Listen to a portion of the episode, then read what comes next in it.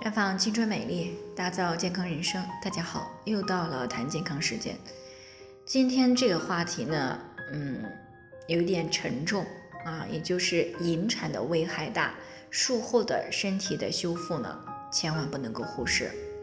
那听众冯女士呢，今年二十九岁了，这两年呢，一直是在备孕要二胎。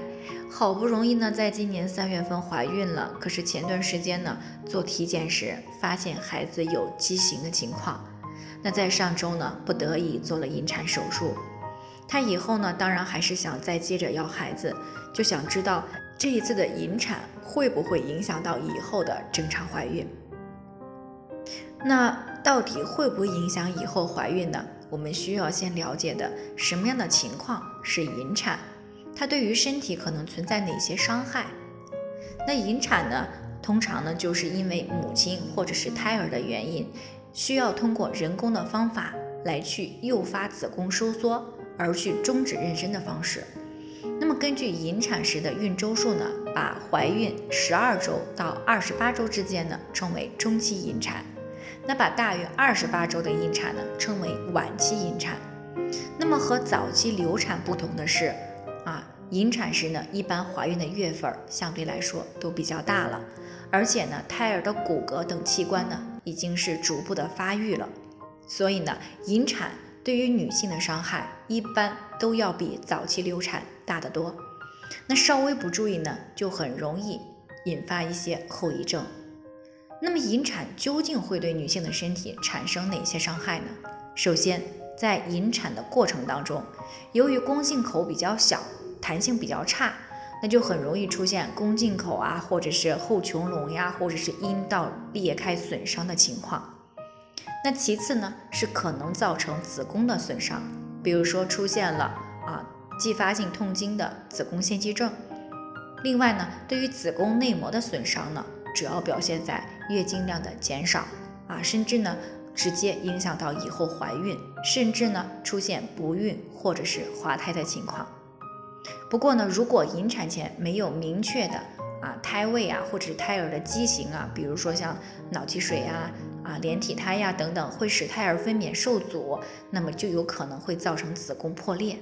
那当然了，如果在手术时啊催产素剂量过大，导致了子宫强烈性的收缩，使子宫颈口呢没有办法正常的扩张开大，那么这个时候也可能会导致子宫破裂。那不仅如此呢，引产以后呢，同样还可能会出现大出血啊。如果不能够紧急止血，会发生休克啊，甚至威胁到生命。那还有，如果存在有手术器械消毒不合格或者手术操作不当的问题，这样呢也是很容易造成盆腔和宫腔的感染。那一旦诱发宫腔粘连以及输卵管粘连，那么便可能会造成不孕。